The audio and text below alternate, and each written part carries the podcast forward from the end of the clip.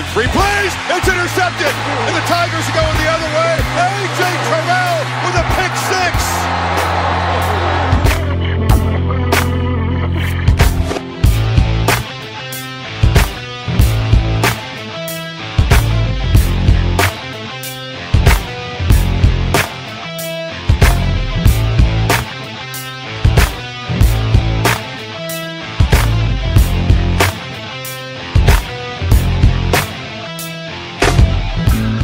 Salut à tous et bienvenue pour cette nouvelle émission consacrée à l'actualité du collège football en partenariat avec le site The Blue Pennant avec une septième semaine haute en couleur. Georgia qui ne fait plus le coq au cours de cette semaine.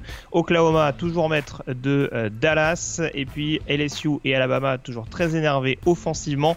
Euh, plein de choses à évoquer au cours de cette semaine. Tout cela en compagnie du rédacteur et du fondateur du site The Blue Pennant, Morgan Lagré. Salut Morgan. Salut Yellow, bonjour à tous. Alors on l'a dit pour beaucoup, cette euh, semaine est sûrement une des plus animées euh, du college football depuis le début de la saison. On dira c'est pas dur parce qu'on va dire qu'il y a la troisième et la cinquième semaine qui nous ont un petit peu euh, déçus. Mais en tout cas là on avait du très très lourd au cours de cette semaine et forcément pour, pour commencer à développer là-dessus, on va évoquer le choc attendu, le classique annuel qui se déroulait du côté du Cotton Bowl de Dallas, la confrontation entre le numéro 6 Oklahoma et le numéro 11 Texas. Música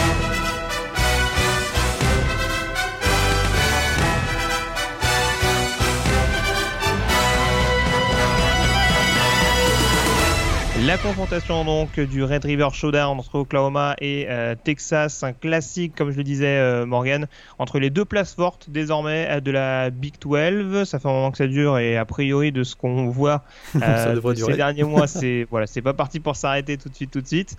en tout cas, on avait une petite surprise l'année dernière avec le succès de Texas contre les Oklahoma Sooners de, de Kyler Murray. Euh, là, très clairement, on attendait euh, de voir un petit peu ce qu'allait proposer Texas. Euh, contre Oklahoma, sachant que les Texans en plus avaient déjà perdu un match cette saison à domicile contre LSU. Oklahoma de son côté toujours invaincu.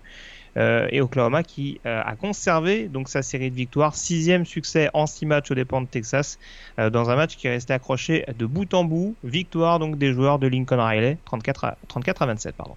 Ouais, c'est vrai que l'année dernière on avait eu un petit 48-45 et, et, Sam Ellinger avait fait son show notamment en deuxième mi-temps pour donner la victoire surprise donc des, des Longhorns. Euh, ça s'est avéré beaucoup plus compliqué pour le quarterback des, des Longhorns cette saison. Euh, c'est sûr que euh, bon, le match, le, début de match a été très orienté défense, notamment Texas a beaucoup souffert offensivement en première mi-temps avec, si je me trompe pas, 4 punts sur leurs 4 premiers drives.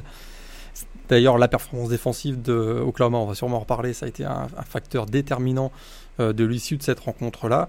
Et finalement, on se retrouve à 10-3 à la mi-temps en faveur donc de, Oklahoma. La deuxième mi-temps a été beaucoup plus animée offensivement et on a notamment eu euh, le show du receveur des Sooners, CD Lamb, avec euh, deux touchdowns ultra spectaculaires et euh, 3 TD au total. Une victoire donc de, de Oklahoma. Finalement, on a l'impression qu'ils n'ont pas tant que ça forcé euh, et, et c'est peut-être un petit peu ce qui est dérangeant pour, pour les Longhorns d'ailleurs. Bah, c'est ça, alors on, je l'ai dit, le match a été accroché. Maintenant, sauf erreur de ma part, Texas n'a jamais mené. Ils ont toujours fait. fait. la course pour euh, essayer de rattraper euh, les Sooners qui marquent dès leur première série offensive avec le, le premier des trois touchdowns signés donc de, de CD Lamb. Euh, après, tu le soulignais, c'est vrai que dans cette rencontre, euh, et c'est peut-être un petit peu ce qui est paradoxal, je te disais hein, en off euh, que cette confrontation avait laissé un petit peu sur ma faim euh, avec un côté euh, tout ça pour ça. C'est vrai qu'on n'était pas forcément habitué à voir la défense prendre autant le dessus sur l'attaque. Et très clairement, du côté d'Oklahoma, a priori, les automatismes du nouveau système d'Alex Grinch commencent à se mettre en place. Et je dirais que c'est peut-être qu'il faut le plus retenir de ce match, c'est qu'on sait que depuis quelques années, la défense était un peu le talon d'Achille hein, des Sooners. Euh, et notamment, ils avaient souffert en, en playoff face à Alabama en raison de carences défensives. Peut-être que ce match vient d'être le tournant de leur saison et peut-être euh, que ça les place vraiment sur la carte des candidats crédibles au titre national parce que clairement le plan de match de Alex Grinch, donc le nouveau coordinateur défensif des Sooners, a été absolument parfait. On se souvient aussi d'ailleurs que ce match 48-45 de l'an dernier avait scellé un peu le. Voilà, avait coûté sa place en tout cas au coordinateur défensif de l'époque, Mike Stoops cette année, on a vraiment, vraiment l'éclosion au grand jour de son successeur, donc Alex Grinch, parce que Écoute, euh, son plan de match était quand même absolument parfait. Ils ont mis énormément de pression dans le backfield offensif des Longhorns. voilà, les, statistiques, si vous avez suivi le match, vous les connaissez. Un 15 plaquages pour perte au total, 9 sacs, moins de 100 yards au sol pour, pour Texas. Et ce qui avait vraiment aussi été crucial, je trouve, c'est la défense de zone sur les extérieurs, notamment pour contrer les éventuels bubble screen, hein, les, screen pass des, des Longhorns. Et ça, ça mm. a fait toute la différence parce qu'il y avait plus de place pour courir et même plus de place pour faire des, des, des screen pass parce qu'ils ont été très disciplinés en défense. Et c'est ce que je retiens, moi, de ce match-là, c'est les Sooners peut-être deviennent maintenant des candidats aussi crédibles qu'une équipe comme Alabama, aussi crédibles qu'LSU, en raison d'une performance défensive comme celle qu'on a vue euh, samedi dernier. Oui, très clairement. Alors là, là-dessus, en tout cas, c'est un point qui peut jouer en leur faveur, ne serait-ce que vis-à-vis du comité, en tout cas, euh, d'avoir une, un, un, côté extrêmement crédible, extrêmement solide des deux côtés du ballon. Ce sera clairement pas, je pense, euh, ça déplaira pas très clairement aux observateurs euh, en vue du dernier carré. en tout cas, alors, je vais commencer un petit peu, ah, je vais continuer en tout cas, parce que j'avais dit que ce match m'avait laissé un petit goût d'inachevé. Euh, la défense donc a été bonne du côté d'Oklahoma, ça c'est indéniable. Sidi Lamb a, fait le show et très clairement donc 171 yards en 10 réceptions pour 3 TD euh, sur cette partie-là, ça le confirme on va dire comme un des allez 3-4 meilleurs receveurs sans doute euh, à l'orée de, la prochaine draft, en tout cas si on parle à, l'instant T.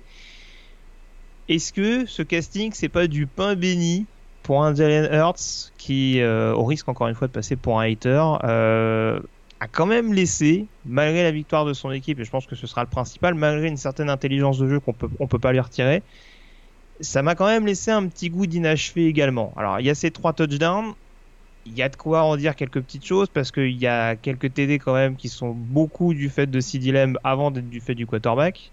Et il y a aussi des pertes de balles largement évitables. Euh, son fumble un petit peu grossier récupéré par Cook. Son interception également, alors que Oklahoma était dans bonne position.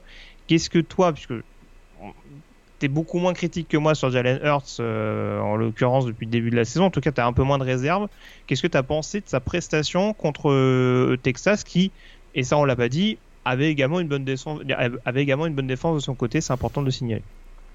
Écoute, on regarde ses stats, 235 hein. yards euh, à la passe, 3 TD, 131 yards au sol, on se dit il fait quand même un gros gros match. Il aurait pu s'effondrer, hein, c'est vrai, après avoir commis euh, deux erreurs en début de match, un fumble, une interception notamment dans la end zone. On se mhm. disait qu'il était humain parce qu'il avait quand même fait un, début de saison assez euh, fantastique. Mais moi je te rejoins là, c'est que d'abord ses stats sont un peu gonflés par les deux TD spectaculaires de CD Lamb. Euh, ah, surtout le deuxième. Surtout le deuxième, absolument. Il a davantage brillé au sol que dans le jeu aérien. Et je trouve qu'on a, on a, on a quand même revu ses limites dans le jeu aérien et dans la gestion face à une défense beaucoup plus solide que celle qu'il avait rencontrée depuis le début de la saison. Et ça, ça me dérange un peu parce que c'est vrai que là, on, on a retrouvé un peu le Jalen Hurts qui joue sur les talons comme on l'avait vu un peu en playoff avec Alabama. Ça, ça me dérange. Ça me dérange d'autant plus que d'ici la fin de l'année, il aura, à moins qu'Oklahoma State se mette à, à, vraiment performer ou quelqu'un pour avoir un bedlam game de feu et a priori, Oklahoma va avoir une fin de calendrier assez facile. Ça me dérange un peu, en vue du S-Man en tout cas, c'est qu'il aurait vraiment pu bénéficier de ce match-là, vraiment le gros gros match de l'année pour vraiment euh, contredire tous les sceptiques. J'ai l'impression que là, c'est pas une performance comme ça, moi, qui me rassure pour, Jalen Hurts. C'est ça, ça m'inquiète un petit peu. Il est très fort au sol, ça, on l'a vu. Euh, peut-être même meilleur que Kyler Murray dans son jeu qui est plus nord-sud, on va dire, sur les courses. Mais, euh, mais sa gestion. alors moi c'est peut-être ce que j'ai dit. Alors c'est vrai que là euh, en l'occurrence on, va revenir un petit peu sur l'intéressé parce qu'il n'y a pas de raison qu'on s'acharne plus sur euh, Hurts en l'occurrence. Mais j'ai presque envie de dire il nous a fait un peu du Sam Ellinger en fait sur ce match-là. effectivement, un peu du Sam tout à fait. Écoute, j'avais pas pensé à, ça, mais c'est un peu du Sam Ellinger effectivement. Alors c'est sûr que je répète, hein, il aurait pu s'effondrer en début de match hein, parce que c'est vrai qu'il fait deux, deux, erreurs très rapidement qui aurait pu euh, tuer le match, hein, on va le dire très clairement. Hein. C'est vrai que si Oklahoma conclut ces deux drives en début de rencontre, ils peuvent mener 21-0. Et c'est son caractère quand même. Hein. C'est une grosse force de caractère qui fait que derrière, il est capable euh, d'aller tenir la baraque quand même. Mais moi, je me projette sur les playoffs. Je répète encore, je me projette sur les playoffs et sur la fin de la saison. Et là, j'ai vu quand même des petites carences qui m'inquiètent un peu quand même. Bah, c'est, encore une fois, oui, c'est, surtout ça. Le, sujet, c'est clairement pas de dire que c'est un joueur bidon, que c'est, je oh l'ai dit, hein, c'est, un, joueur qui est intelligent, qui sait jouer avec. Euh, euh, bon, alors j'allais dire qu'il généralement prend pas trop de risques. C'est pas c'est pas l'impression qu'on a avec l'interception. Je crois que c'est Brandon Jones qui l'intercepte dans la end zone, il me semble, euh, sur sa passe un petit peu, un petit peu forcée. clairement forcée. Voilà. Je, te coupe, mais quand même, juste, juste quand même. Là où moi j'étais pas d'accord avec euh, certains en début de saison, c'était quand, quand j'entendais dire qu'il était incapable de faire des passes. Qui, ça c'est pas vrai. Je trouve que c'est un très bon passeur, il a un très bon bras, assez efficace. C'est plus dans sa lecture de jeu et dans sa prise de décision où il a tendance un peu trop à, dès la première option qui est couverte, à aller courir. Et ça, c'est un peu ce qu'on reprochait à Kyler Murray, mais qui avait progressé tout au long de la saison dernière. Et là, Jalen Hurts, je trouve qu'il plafonne un peu. Pardon, je t'ai coupé. Non, non, mais, tu, fais bien de préciser ça. Après, moi, je pense que c'est un joueur qui peut passer, mais c'est vrai que il a toujours cette certaine. Et je pense que ça, clairement, ça peut être rédhibitoire si on s'avance un petit peu, euh, ne serait-ce que vers la NFL, parce que maintenant, il est, il est senior, Pepper. Euh, il y a quand même une certaine lenteur dans l'exécution quand il joue à la passe, je trouve. Et ça, c'est ce qui lui était beaucoup reproché, c'est que dans une attaque en plus qui commençait à s'écarter un peu plus du côté d'Alabama, avec des speedsters vraiment euh, sur les extérieurs, type euh, Calvin Ridley, Jerry Judy, on sentait que même quand le receveur était libéré, la transmission n'était pas toujours optimale. Et là, du côté d'Oklahoma, encore une fois, hein, il a une super cible avec CD Lamb, mais je parlais du deuxième touchdown euh, inscrit par le receveur des Sooners. Je veux bien, alors, Lincoln Arena est créatif, ça peut, ça peut aider Jalen Hurts, hein. Mais la flip avec la, petite passe légèrement au-dessus pour pas prendre trop de risques, encore une fois, ça passe contre une défense de Texas et avec une ligne offensive qui, du côté d'Oklahoma ces dernières années, est globalement propre.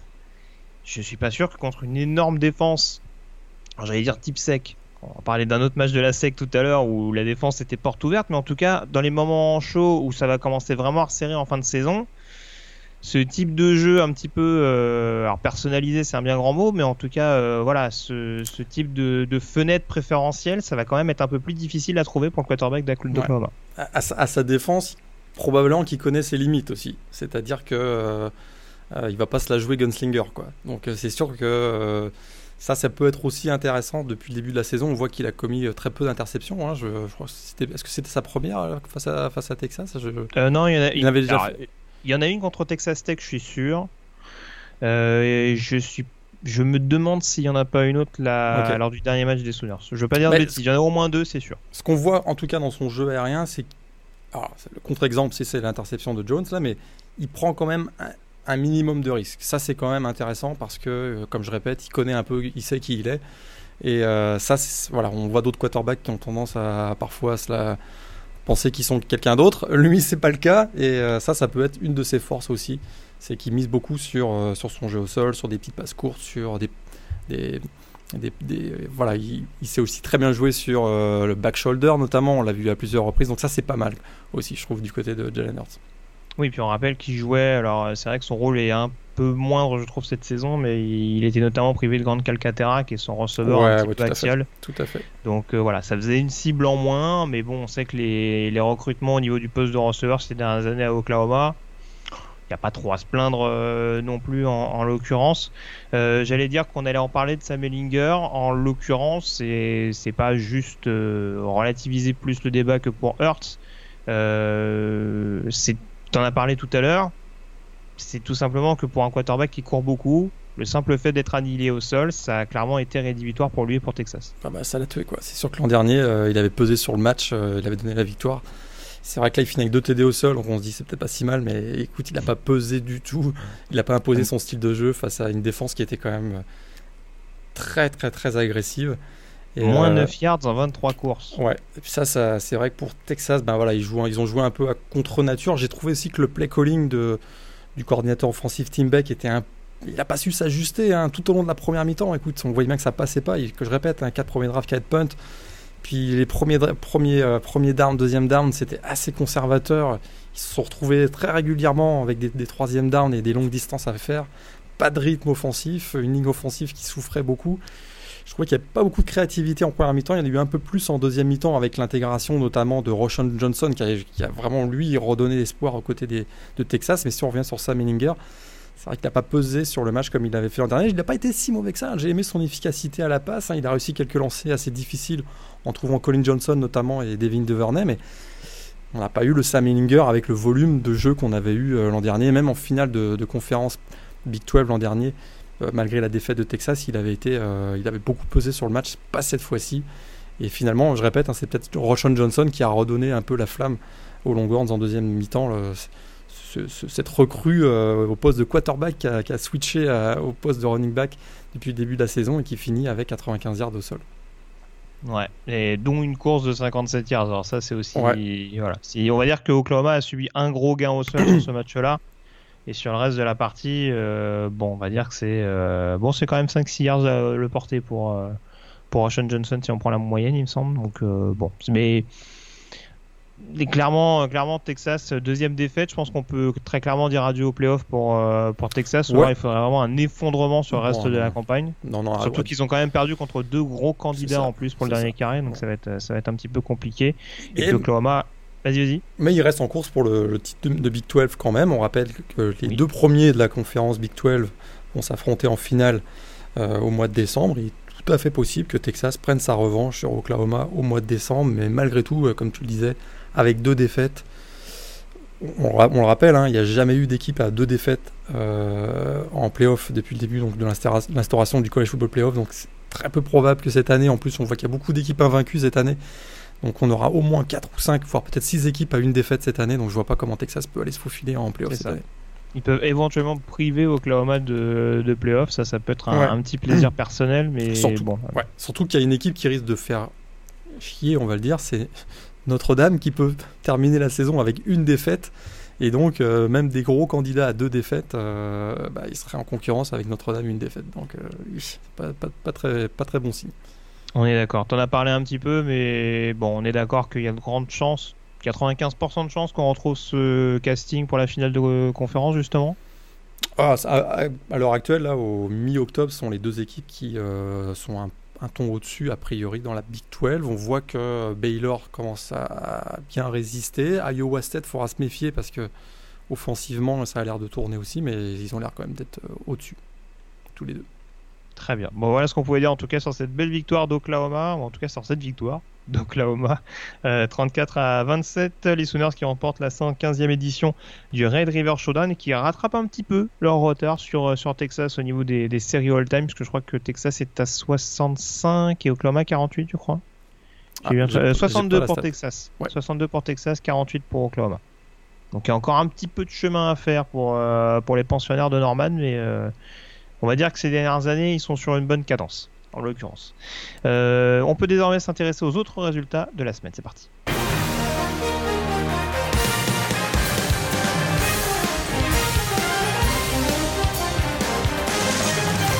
Et on va ouvrir dès à présent, euh, Morgan, généralement j'enchaîne avec la conférence qui est liée au match de la semaine. Là en l'occurrence, il y a quand même pas mal de choses à dire sur la conférence sec et notamment ce séisme venu d'Athènes avec la défaite de Georgia à domicile en prolongation euh, contre South Carolina, défaite 20 euh, à 17 des Bulldogs. Il y a des jours où rien ne va et alors j'étais assez sévère sur le Jalen Hurts. Il y en a un qui a perdu une grosse grosse cote ce week-end euh, c'est en l'occurrence Jake Fromm, le quarterback de, Georgia. Ah, il fait un sale match, quoi. il n'y a pas à dire. Euh, Ou alors il pensait qu'il serait le Mukuamu jouer pour, euh, pour les Bulldogs. Oh, en tout cas, il a incarné vraiment la, la performance catastrophique des Bulldogs dans ce match. effectivement, est-ce qu'il y avait une mauvaise préparation? Est-ce que le plan de match de South Carolina était vraiment si bon que ça? En tout cas, Jack Fromm, on n'avait pas du tout l'habitude de le voir dans un dans un état de presque de d'improvisation régulière. C'est vrai que c'est un joueur qui est très très très régulier, qui fait très peu d'erreurs. Là, il s'est fait intercepter et il a un fumble aussi qui a été extrêmement coûteux. Euh, et du coup, ça a donné beaucoup de momentum à South Carolina, Carolina qui, a, qui a construit sa victoire en y croyant de plus en plus plus le match avançait. Et la fin de rencontre est assez rocambolesque aussi quand même, puisque mm. euh, euh, Parker White, le, le, kicker de South Carolina, peut donner la victoire en, première prolongation, il loupe un, field goal de quoi de 33 yards, c'est ça, si je ne me trompe pas? Derrière, euh, il réussit, euh, bon, Carolina récupère le ballon en deuxième prolongation, il réussit son, son, son coup de pied. Qui était plus loin d'ailleurs. Hein. Qui était plus loin en plus. Puis derrière, euh, on se dit que Georgia, bah voilà, ils ont un Silly Pain béni, ils vont marquer un touchdown, ils vont remporter le match. Non, la défense South Carolina a réussi à contrer l'attaque des Bulldogs, mais on sait que. Bah, ça va, il y a autre Voilà, Georgia, ils ont Rodrigo euh, Blankenship, probablement le meilleur kicker du pays. Eh bien non, lui aussi il s'est mis à, à, Gorberger et il a loupé son coup de pied de 42 yards. Résultat, South Carolina l'emporte 20-17 et effectivement, petit séisme. Parce que Georgia, euh, là du coup, ils avaient un joker, ils l'ont plus vu le calendrier qu'ils ont d'ici la, fin de la saison, il, va pas falloir qu'ils en loupent une autre et ils se retrouvent d'ailleurs maintenant dixième de la P-Top 25. C'est ça. Bah, ils, ont le, ils ont le déplacement à Auburn qui va arriver dans très peu de temps. Auburn, ils jouent Florida encore. Bien sûr. Et, et s'ils vont en finale de conférence, ben, ils joueront contre l'Empire, donc euh, attention. C'est une belle image. Euh, ouais, non, en tout cas, très clairement, il y a des jours où ça va pas. Surtout qu'on le précise, il y a quand même Ryan Ilinski qui sort sur blessure, un quarterback de South Carolina en cours de match, donc c'est pas comme si non plus ils avaient une attaque extraordinaire en face. C'est leur hein. troisième QB de, des Gamecocks, puisqu'on rappelle, Jack Bentley est blessé aussi. Le, leur quarterback. Joyner qui est rentré euh, en l'occurrence. Il a été bon, euh, il a été bon d'ailleurs, je trouve qu'il a, écoute, il a, il a vraiment été, il a parfaitement appliqué le, plan de match et on sait que c'est un, plutôt un coureur. Et euh, il, a très, très, était très très bon aussi, ce troisième quarterback des, des Gamecocks.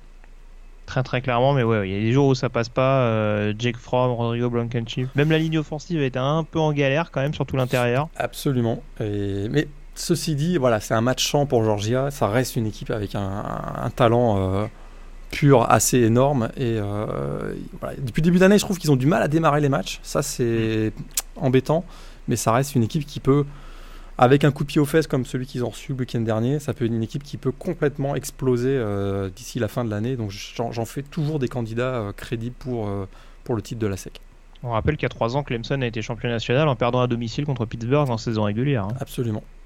Dans à peu près les mêmes circonstances. Donc bon, à, surveiller, voir comment les, les Bulldogs vont se relever de cette situation. Il y a deux équipes en revanche dans la SEC pour qui tout va bien, notamment offensivement, c'est LSU et Alabama. Euh, LSU qui s'impose contre Florida dans une orgie offensive 42 à 28. et puis Alabama qui s'impose à Texas AM 47 à 28. On attend maintenant de pied de ferme cette confrontation qui aura lieu du côté de Tuscaloosa, Morgan. Début du mois de novembre, si je ne me trompe pas. Et il n'est même pas impossible que euh, on ait le droit à... Allez, je vais le sortir. Hein. The Game of the Century entre le 1 et 2, probablement Alabama et LSU. C'est ça qui va arriver, certainement. Alors la dernière fois, on le rappelle, ça avait fait 9 à 6. Hein. Pour ceux qui oui, mais c'était un super match. Pour ceux qui s'en souviennent. C'est vrai que c'était un bon 9 à 6. C'est mm, vrai. Mm. Euh, vu, la... vu les attaques d'Alabama et de LSU, je serais quand même surpris que ça fasse 9 à 6, mais on ne sait jamais. Euh, mais effectivement, euh, Joe Burrow, écoute, Joe Burrow et Tua Tagovailoa, à, l'heure actuelle, sont pour moi les deux favoris pour le, pour le S-Man.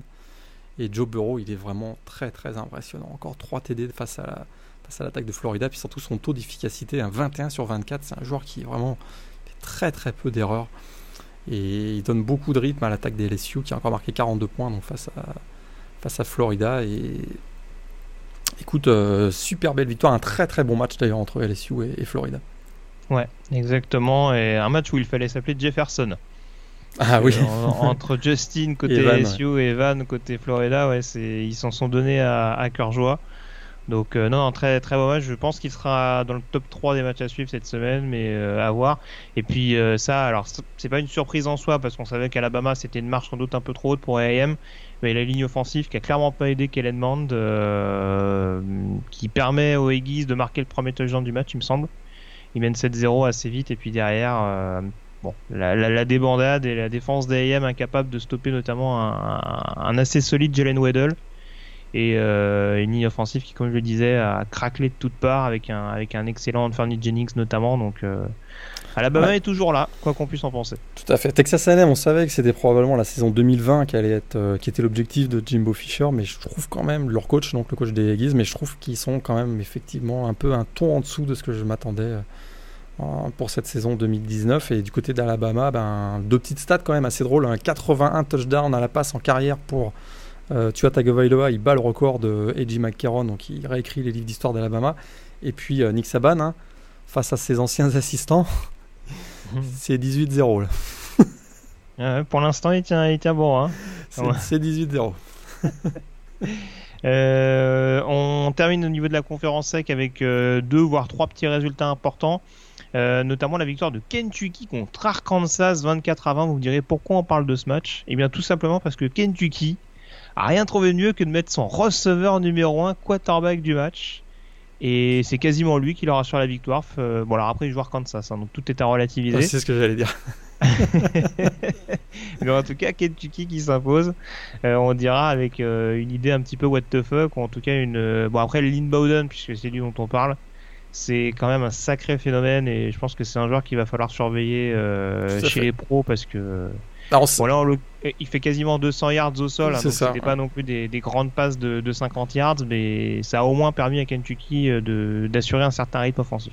Tout à fait. On l'avait déjà vu hein, l'année dernière être intégré dans le jeu au sol parfois sur des courses renversées ou euh, ce genre de choses. Donc on savait qu'il était capable de, de, tenir la baraque au sol, on va dire. Mais effectivement, le, voir jouer au poste de quarterback, c'était quand même assez surprenant. C'est ça. Joueur qui excelle également sur l'équipe spéciale. Hein, donc euh, on ne sait pas s'il fait Waterboy aussi, mais bon, c'est assez impressionnant. Un joueur, un joueur des Patriotes donc. Ah, c'est pas impossible. À mon avis, à mon avis, il va pas laisser William insensible. Euh, et puis deux autres résultats intéressants. Donc, euh, c'est Tennessee qui s'impose, victoire 20 à 10 face à Mississippi State dans une vraie valse des quarterbacks. Quatre quarterbacks congés sur ce match-là. La blessure de Maurer, d'ailleurs, je sais pas si tu as vu l'image, mais j'ai encore mal, j'ai encore mal à la nuque. Ouais, ils ont, ce matin j'avais encore mal. ils ont, ils sont pas, ils sont pas gâtés les quarterbacks de la SEC cette année, hein, parce qu'ils ont, ils ont des blessures assez crades hein, quand même hein, pour la plupart. Ouais. Euh, et puis l'autre événement euh, dans la SEC, alors celle-là, franchement, je l'avais pas vu venir. Mais oui, attends, tu nous en parles depuis 2-3 semaines. Attends, j'ai pensé à toi quand j'ai vu ça. Mais oui, alors j'annonce un upset alerte, mais pas le bon, c'est quand même triste. Donc UNLV, euh, qui s'est quand même fait ouvrir la semaine dernière par Boise State et qui cette fois-ci est allé s'imposer à Vanderbilt 34 à 10. Je m'avance un peu, Morgan, et je pense que c'est la fin de cycle pour Derek Mason du côté de, ah du bah côté de Nashville. Ouais, là, tu... Gros, gros hot takes là de ta part là. C'est attention. tu prends des risques aujourd'hui. Derek Mason, c'est fini. Je suis comme ça. c'est fini.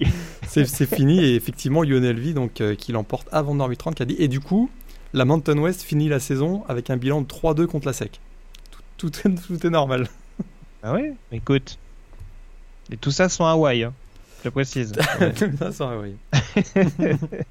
euh, on enchaîne avec la l'ACC euh, où il s'est passé pas mal de choses également. Alors les têtes de série ont souffert, pas Clemson euh, qui s'est baladé contre Florida State, victoire 45 à 14 et puis deux surprises, de grosses surprises dans cette conférence.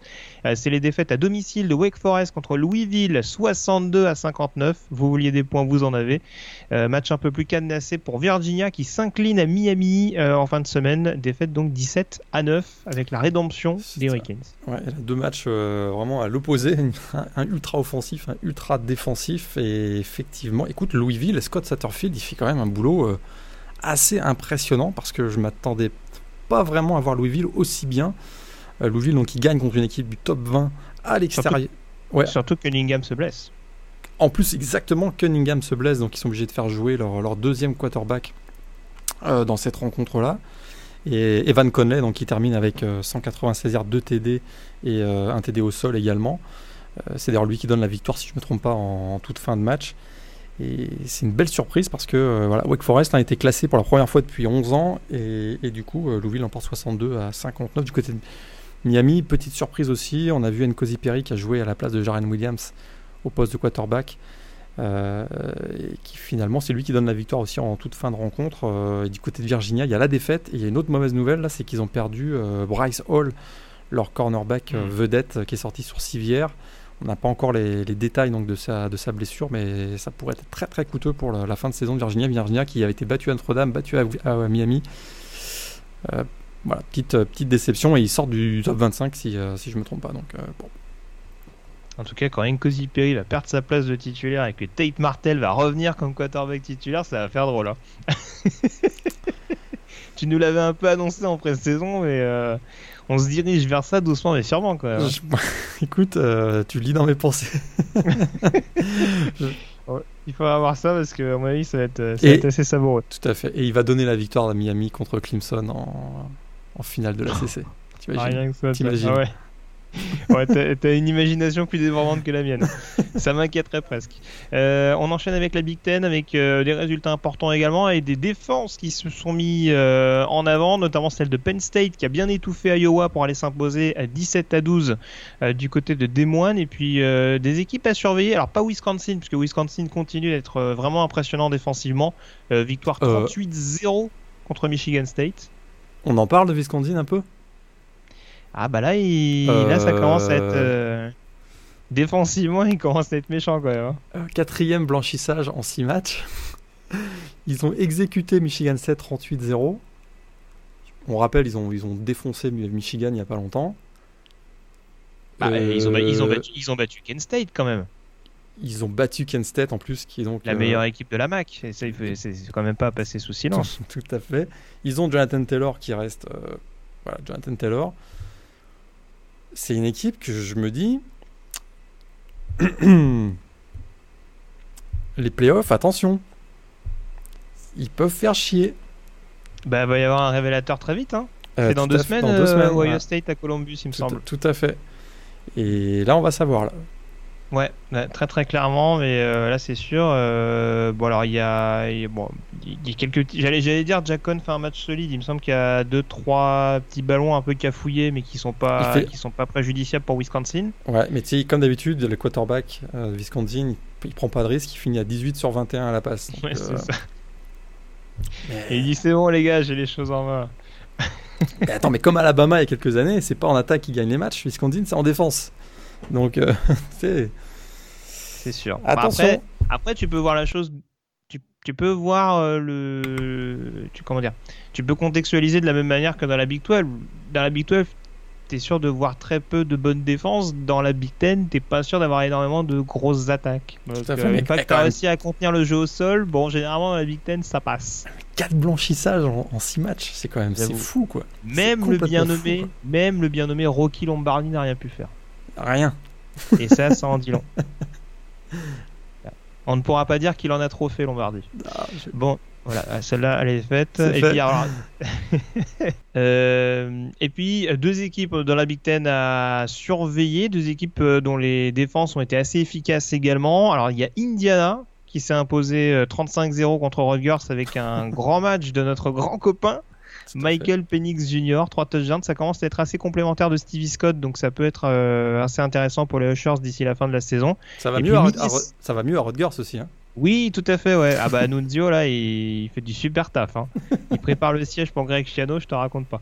Et puis, euh, et puis Minnesota, Minnesota qui fait pas de bruit, sixième victoire en 6 matchs et euh, un large succès contre Nebraska, 34 à 7 avec un jeu au sol de nouveau efficace, un Tyler Johnson régulier pour aller surveiller, à mon avis, c'est peut-être pas Iowa le principal rival de Wisconsin euh, dans la Big Ten Ouest. Hein. Vu leur calendrier, ils peuvent même être à 8-0, je pense, à, la fin du mois d'octobre. Euh, petite surprise, Minnesota. Ils, écoute, s'ils font pas de bruit, euh, c'est pas forcément ultra glamour, mais ils enchaînent les victoires. Et ça, écoute, ils ont quand même bien retourné Nebraska.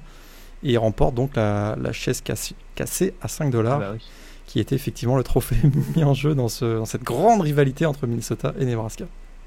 Très clairement, je regardais un petit peu, mais euh, si Wisconsin perd à Ohio State, ce qui n'est pas encore fait, bah, non. Minnesota, ils peuvent recevoir Wisconsin en dernière semaine euh, avec la possibilité de, en cas de victoire, de, remporter la conférence, donc euh, la division, pardon. Tout à fait. Donc euh, très très clairement, ça va être un outsider. Quand on voit que Northwestern a gagné la division l'année dernière, attention, ne présageons de rien, même si en effet les Badgers sont hyper impressionnants depuis le début de la saison, notamment en défense. Et puis dernier résultat important dans la Big Ten, c'est Michigan qui s'impose à Illinois, 42 à 25. Alors sur le score, on pourrait penser que ça a été assez confortable pour les joueurs de Jim Harbaugh ils sont fait quand même une petite frayeur, on va dire, allez, en, milieu, fin de troisième quart.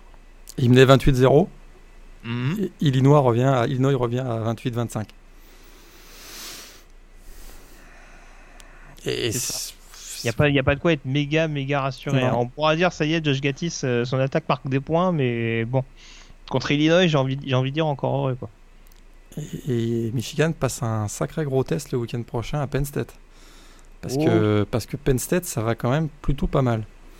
gagner à Iowa, c'est vrai que c'était pas non plus un, une grande perf offensive, on va dire, des Nittany Lions, mais gagner au Kinnick Stadium pour une équipe aussi jeune que Penn State, ça, ça m'impressionne quand même pas mal aussi. et écoute, si Penn, State, si Penn State trouve le rythme en début de match, on pourrait encore avoir une, une bonne gif pour Michigan. C'est ça.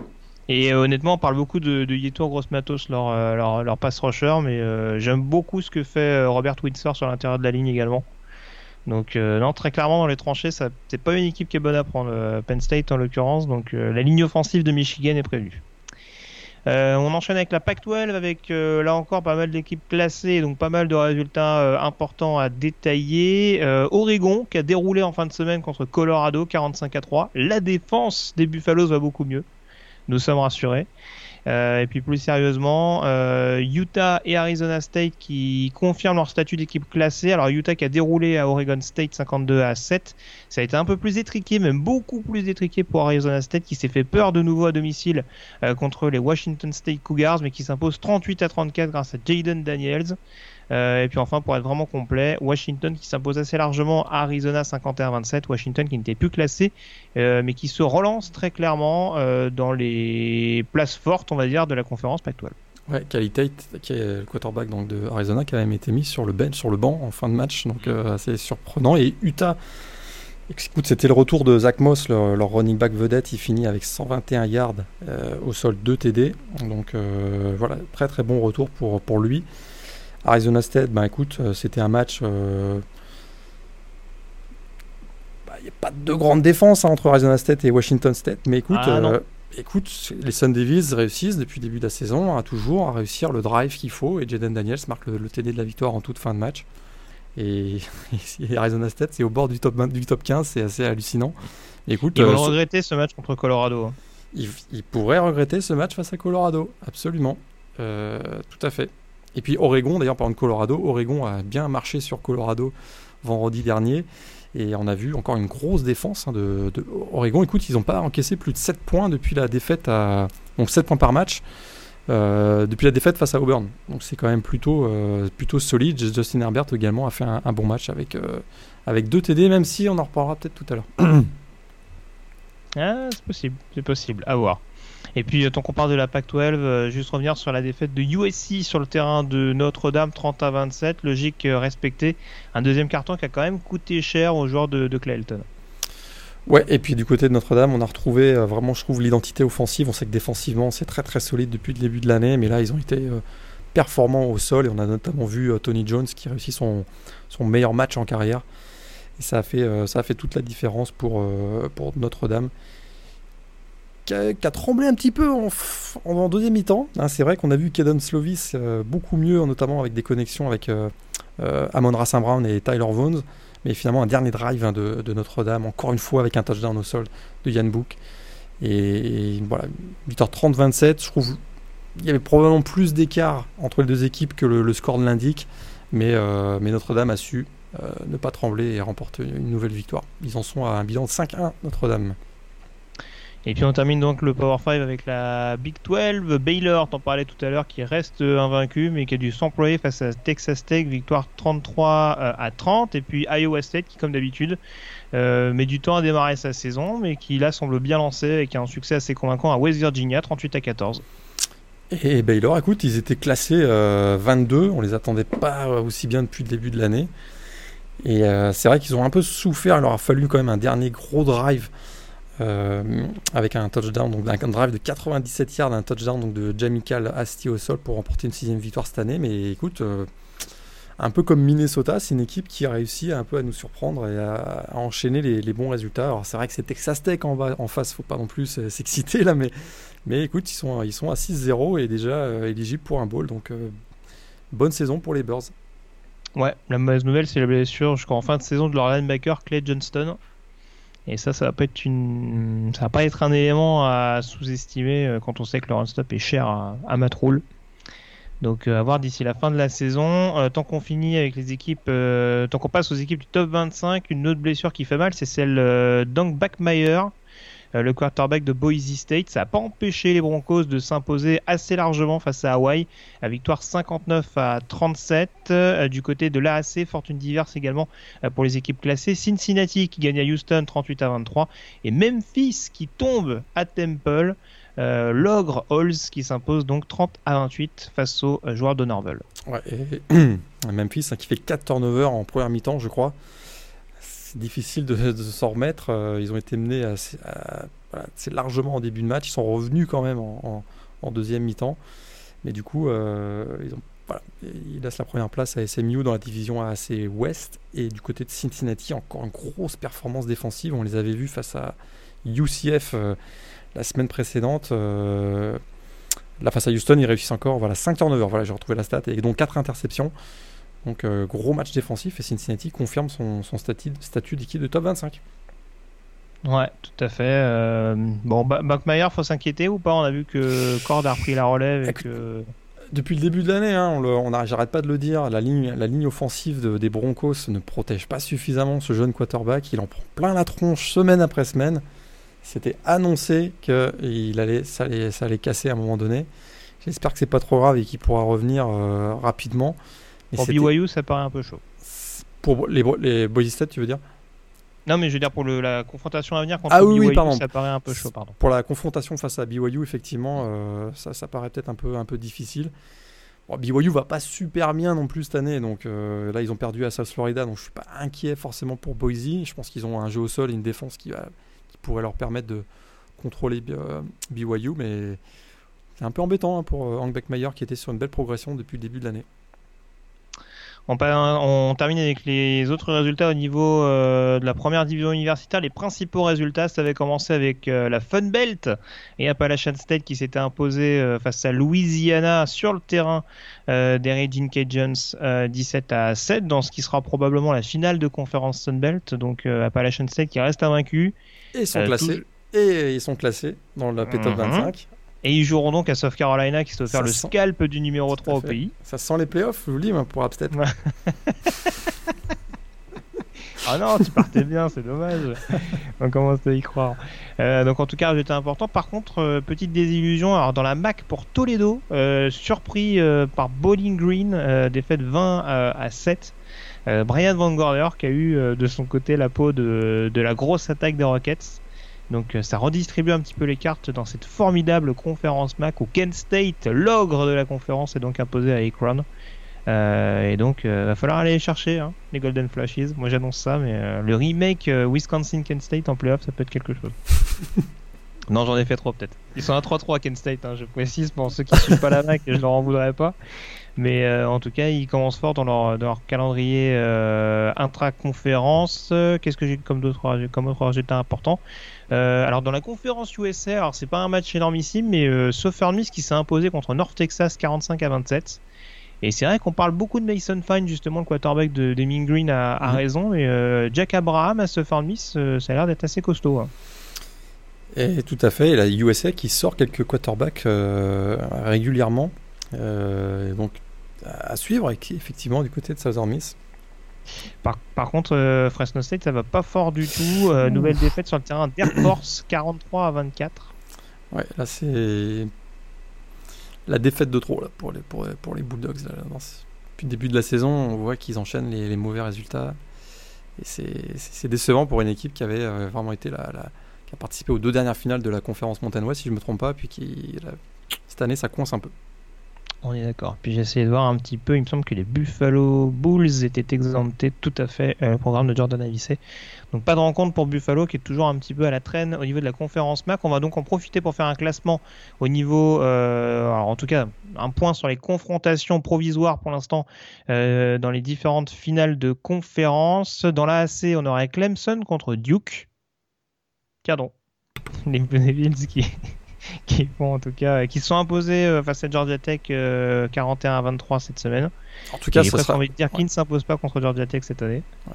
Un, Clemson Duke en finale de la, de la CC, ça nous donnerait sûrement un match très serré.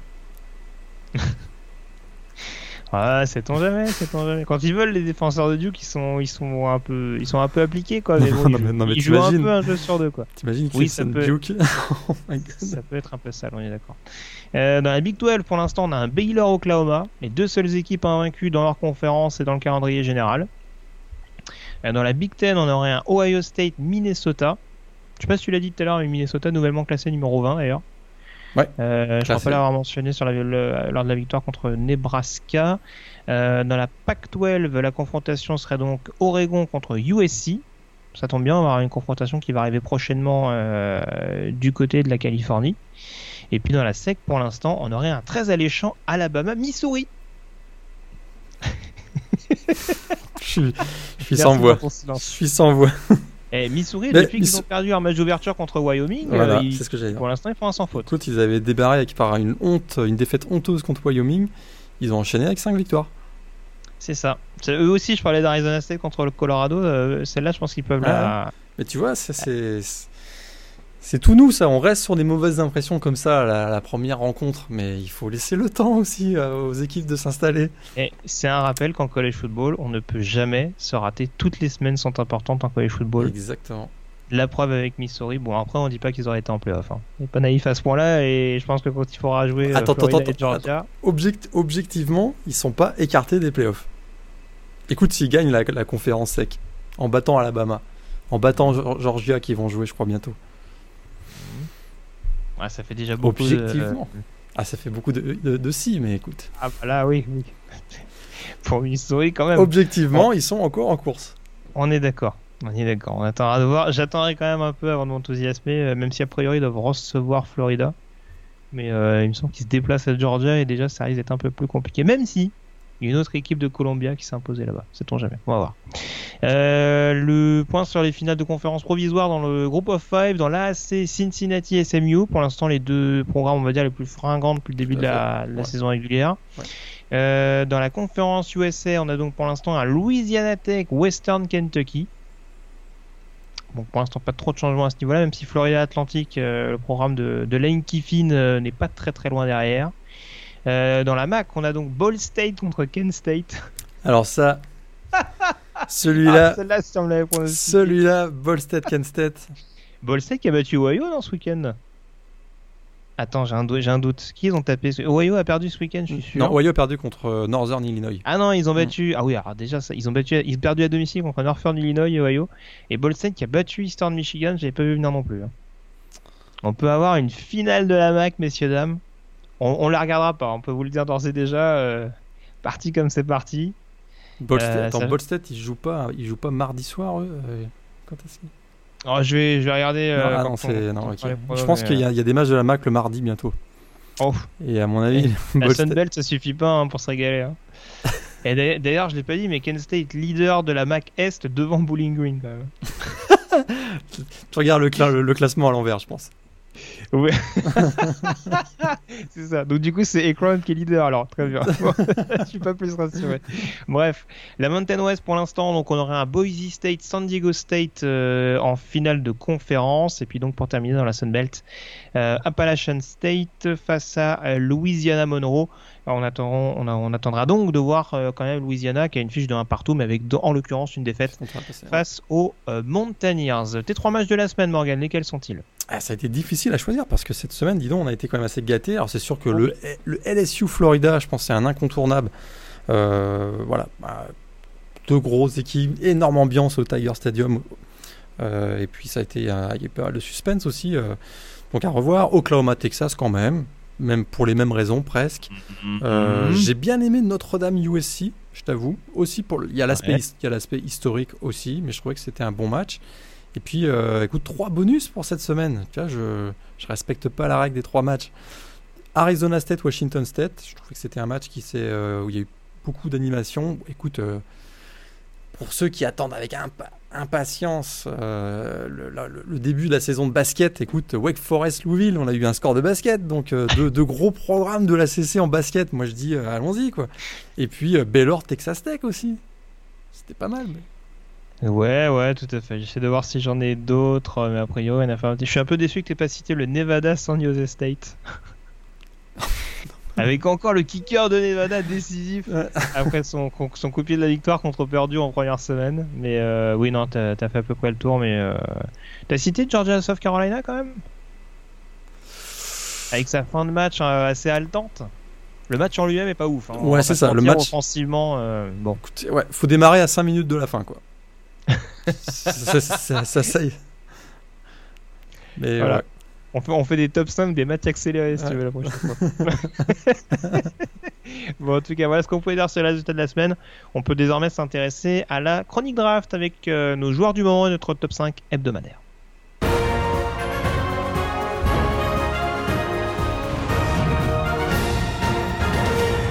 La chronique draft donc Morgan avec euh, notre top 5 tout d'abord de la semaine. Lequel est-il de ton côté? Un peu de changement cette semaine. J'attendais avec beaucoup, beaucoup d'impatience Justin Herbert, je pense que je l'avais dit la semaine dernière, contre la défense de Colorado. Je m'attendais à vraiment une grosse perf de sa part. Ça n'a pas été tout à fait ça. 18 sur 32 à la passe. Certes, 2 TD, mais j'ai trouvé qu'il manquait encore cette étincelle que je trouve que, que Tua Tagovailoa a depuis le début de l'année. Et donc, changement dans mon classement. Tua Tagovailoa devient numéro 1. 4 TD face à Texas A&M. Justin Herbert, quarterback d'Oregon, passe numéro 2. Et ensuite, il n'y a pas de changement. Derek Brown ne jouait pas ce euh, week-end dernier, donc le defensive tackle d'Auburn, je le laisse numéro 3. Jerry Jody, match solide sans forcément euh, être étincelant, mais je trouve qu'en en, termes de prospect NFL, c'est le meilleur euh, au niveau des receveurs de Alabama, donc je le laisse numéro 4. Et Andrew Thomas, qui n'a pas été non plus fantastique face à, face à South Carolina, je le laisse quand même numéro 5. Ouais. Euh, ouais, je rejoins un peu la logique. C'est vrai que ça m'embête un peu parce que bon, Andrew Thomas, ça n'a pas été le plus mauvais, on dira, sur la ligne offensive de Georgia. Il a été un peu tributaire, comme je disais tout à l'heure, de, de matchs un peu plus compliqués, notamment pour Kindly et pour Cleveland. Euh, mais euh, je mets Tua Tagovailoa, quarterback d'Alabama numéro 1. Euh, devant Andrew Thomas, tackle de Georgia. en numéro 3, je mets Jerry Judy, receveur d'Alabama. Derrick Brown, defensive tackle d'Auburn en numéro 4. Et Justin Herbert se retrouve numéro 5, le quarterback d'Oregon. Ton joueur de la semaine, je crois savoir qu'il y a encore euh, une différence au niveau des côtés du ballon. Pour toi, c'est un attaquant. Pour moi, c'est un défenseur. Quel attaquant as-tu plébiscité cette semaine Un joueur qui euh, brille par probablement le fait qu'on ne le voit pas beaucoup sur le terrain, mais qu'il a une grosse influence, je trouve. Un joueur extrêmement expérimenté. Il en est à 44 matchs en tant que titulaire. Ça, c'est quand même assez rare. JT Barrett, il rejoue? Non. JT ah Barrett pour sa 73e saison. Non, non le garde offensif Shane Lemieux de Oregon. Écoute, euh, un joueur qui a été redshirté en 2015 avant de jouer tous les matchs des Ducks depuis 2016. Vraiment une régularité euh, sans faille. Et euh, c'est indiscutablement un des meilleurs joueurs de la PAC-12 à son poste et probablement du pays. C'est un joueur extrêmement polyvalent, hein, aussi fort sur la protection de la passe que, sur le run protection et run blocking. Et puis en fait, je écoute, un des grands artisans de la victoire d'Oregon face à, face à Colorado, il, été, écoute, si, les Ducks ont été aussi performants au sol, hein, ils finissent avec 250 yards contre les Buffaloes. notamment, on a vu euh, TJ Verdell qui a été excellent avec des courses à l'intérieur, il finit avec 171 yards. On sait qu'il forme un duo de feu avec son, acolyte euh, Penny Sewell là, sur le côté gauche de la ligne offensive de Oregon. Et vraiment, c'est un joueur qui est très, très, très costaud, euh, mobile et en même temps robuste. Aujourd'hui, il est évalué comme un deuxième, troisième tour, et s'il continue avec des performances euh, aussi régulières jusqu'à la fin de la saison, je serais pas surpris de le voir sortir peut-être même au premier tour. Un joueur comme Shane Lemieux, euh, vraiment un, joueur sous-estimé, je trouve, du, côté de, du côté d'Oregon. Oh, il y en a quelques-uns. Hein. Sur cette ligne, euh, Frank Morton, on est par exemple, Morton, par, exemple à côté de lui, qui, qui, je pense également va être un nom à, à surveiller. Sewell, en effet, il faudra attendre l'année prochaine je pense. Il me semble qu'il ouais, ouais. Sewell, il sera, il sera un top 15 l'année prochaine, j'ai l'impression. Mais euh, ouais, ouais, non, je te, je te rejoins. C'est vrai que Shane mieux c'est pas le joueur dont on parle le plus, mais euh, on, va dire qu'il fait partie de la, de la, bonne viande pour parler de manière un peu triviale au niveau de cette O-line d'Oregon et de ce cercle très fermé qui protège efficacement euh, Justin Herbert depuis le début de cette campagne 2019. Mon, mon joueur de la semaine, c'est un défenseur, un defensive tackle qui, je trouve, fait pas trop de bruit également. En tout cas, c'est pas celui dont on parle le plus. Un certain Larel Murchison, defensive tackle donc de North Carolina State. Alors, il jouait pas un foudre de guerre ce week-end, dans l'occurrence Syracuse. La ligne offensive des Orangemen, c'est pas vraiment celle d'Oregon. Euh, puisqu'il me semble qu'ils concèdent 8 ou 9 sacs euh, au total contre NC State euh, lors du match qu'ils ont joué jeudi ou vendredi dernier. Mais je voulais mettre Larry Mortison à l'honneur parce que déjà il avait fait un gros match à Florida State et je l'avais pas cité parce que justement il y avait des fêtes du Wolfpack. là non seulement il fait deux sacs sur la rencontre, il fait surtout un des sacs décisifs dans un match où NC State s'impose 16 à 10 contre Syracuse. Donc euh, très clairement, c'est un joueur que je trouve assez explosif. Euh, on commence à le savoir maintenant, c'est un joueur qui est... Euh, ce que j'aime bien chez lui, c'est son côté très agressif dès le snap. Cette, cette aptitude notamment à, avoir des mains vraiment hyper agressives dès sa... dès, dès qu'il commence à, essayer de pénétrer, et c'est vrai que ça peut être vraiment un prospect assez séduisant à suivre. Encore une fois, sur une classe qui pas, que je trouve qui est pas faux folle très clairement. C'est un, talent brut, je trouve, et faudrait qu'il nettoie un peu son jeu quand même. C'est un peu. le, le bull rush est assez impressionnant. Ah, il est un peu, il est un peu foufou, il est un peu désordonné, euh, mais, on va dire que faut se le, faut se le coltiner quoi. C'est vrai. Euh, il a, et, je, honnêtement, je pense que ça peut être un joueur, alors un defensive tackle 43, mais même, même un DN 40, même un DN 34, pardon je pense que ça peut être un joueur euh, pour libérer des brèches qui peut être vraiment chiant, chiant à jouer en NFL. Donc euh, là, c'est pareil pour rejoindre ce que tu disais sur le mieux. Je pense que j'en fais une fin de deuxième tour à l'heure actuelle de la Mortison, mais je serais pas étonné du tout euh, qu'au vu de ses capacités athlétiques, il soit capable de grimper petit à petit. Ça fait partie encore une fois de ces linemen qui sont un peu en retrait sous le radar. Il y en a un que j'aime beaucoup du côté de Pittsburgh, si tu vois de qui je parle. Pas du tout. Ah bon Un Redshirt sophomore, Jalen Twyman ah oui, mais pour la pour 2000. Ah bah non, c'est Red ah, sophomore. Ah oui, tout à fait. Eh il est, il est, c'est vrai qu'il est euh, éligible dès l'année prochaine. T'as raison. Tout à fait. Et euh, là, alors, c'est encore plus impressionnant, je trouve que que Murchison, mais ça fait partie de ces vrai, raison. qui, qui vont être à surveiller. Alors Twyman ne jouait pas ce week-end dans l'occurrence, mais voilà, Murchison encore une fois décisif face à Syracuse, même si bien entendu, le, voilà, la confrontation euh, est, très très clairement à relativiser. Et on sait que ouais, la CC sort régulièrement des, joueurs de ligne défensive ces dernières saisons, et pas uniquement de Clemson. On a vu, euh, on a vu sortir de, Pittsburgh Aaron Donald, si je me trompe pas, et puis on a bien sûr euh, de NC State qui a sorti son, son de feu ces dernières années. Donc effectivement, très, très bon choix. Je te remercie. Euh, on peut enchaîner dès à présent. Alors du, futur au passé, il n'y a qu'un pas. Pour preuve, on se tourne désormais vers la saison 1984 à l'occasion de la chronique Yearbook.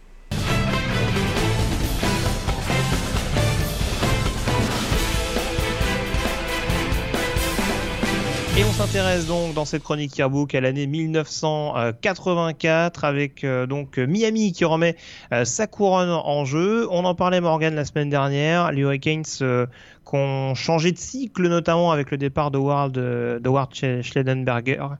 Schledenberger. T'as remarqué comment je t'ai fait Will Howard Schellenberger, je vais réussir à le dire. Et euh, du coup, ça s'en ressent un petit peu. Les Hurricanes qui ne sont que dixièmes pour démarrer cette saison 84. Euh, et on retrouve pas mal d'équipes euh, assez inédites, on dira, dans ce top 5. Alors, Auburn numéro 1, on le disait notamment par rapport à l'émergence de Bo Jackson. derrière, forcément, Nebraska, ça, ça reste une place forte. Par contre, ce qui est un peu plus surprenant, c'est de retrouver Pittsburgh en 3, post Dan Marino. Clemson en 4, champion 1981. Et UCLA numéro 5 qui sont pas forcément les programmes, on dira, les plus en vue de ces dernières années en college football, en tout cas pour les, pour les trois derniers cités. Ouais, grosse défense de Pittsburgh, puis UCLA euh, avec, le, hein. avec le grand quarterback dont tu vas nous parler sûrement du côté de UCLA. Et puis euh, bah, Clemson, ça reste quand même solide, euh, notamment bah, voilà, dans la CC, ça reste quand même la place forte à ce moment-là, puisque on le rappelle, Miami n'est pas encore dans la CC, ils sont toujours indépendants à cette époque. Tout à fait. UCLA, je crois qu'ils avaient un quarterback qui, qui aimait bien éventer euh, Joe Montana. Il, il, me semble. il n'a pas été si euh, mauvais. On parle de Steve Bono, là, pour ceux qui ont. Steve. Mais il n'a pas été si mal.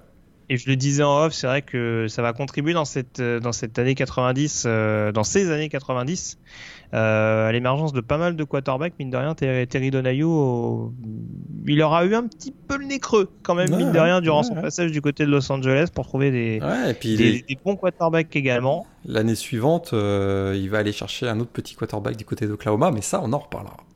Tout à fait. Euh, exactement, un quarterback qui a gagné 3 bagues, on ne donne pas plus d'indices que ça. Euh, en tout cas, un top 5 inédit euh, qui va pas avoir une très de, on va dire, du, ce qui va pas forcément porter chance aux intéressés. Alors Pittsburgh, Clemson et UCLA, je vais vous spolier tout de suite, ça redescend assez rapidement dans la hiérarchie. Il y en a même beaucoup, je pense, qui sont pas dans le top 20 dans les dernières semaines de la saison. C'est vrai. et puis Auburn, qui à l'image d'autres formations, notamment Washington, a été touché par les blessures. Euh, Dis-nous en plus justement sur euh, ce qu'a sur cette saison. Alors on parlait de Nebraska pour la saison 83. Là, on est également dans des équipes qui ont cru pendant longtemps et qui finalement ont vu leurs espoirs euh, s'effondrer sur le tard. Ouais, pour Auburn, ça s'est effondré assez vite finalement puisqu'ils se font battre par Miami dans le match d'ouverture et ils perdent surtout très très vite leur leur quarterback leur running back sophomore superstar Bo Jackson. Et euh, du coup, d'ailleurs, Bo Jackson ne euh, sera pas évidemment candidat pour le S-Man, mais c'est que partie remise. Mais euh, du coup, Auburn, ben, assez vite, comprend que malgré son statut de numéro 1 pour démarrer l'année, ce ne sera pas la, saison pour eux. Et il y a d'autres cadors qui se sont fait taper assez vite aussi. Pittsburgh, qui était dans le top 5, t'en as parlé, se fait battre par BYU également en week 1. BYU qui rentre dans le top 20 et d'ailleurs va aller se faufiler pour aller gagner le titre, on va en reparler. Miami perd à Michigan en week 2. Euh, Nebraska prend le pouvoir, mais ils se font battre à Syracuse. Texas devient numéro 1. Deux semaines seulement parce qu'ils font match nul contre Oklahoma. Washington devient numéro 1 jusqu'au 12 novembre. Vous avez compris. Nebraska redevient numéro 1.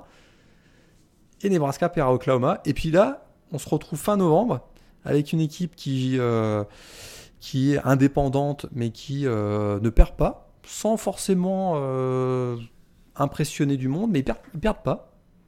C'est BYU qui se retrouve numéro 1 à la fin du mois de novembre. Et alors, qu'est-ce qu'on a dans cette équipe de BYU Parce bah, Pas grand-chose, monsieur. C'est le programme post de Jim McMahon. Parce qu'il y a Robbie Bosco en poste de quarterback, mais euh, ils ont quand même eu un calendrier bien pourri.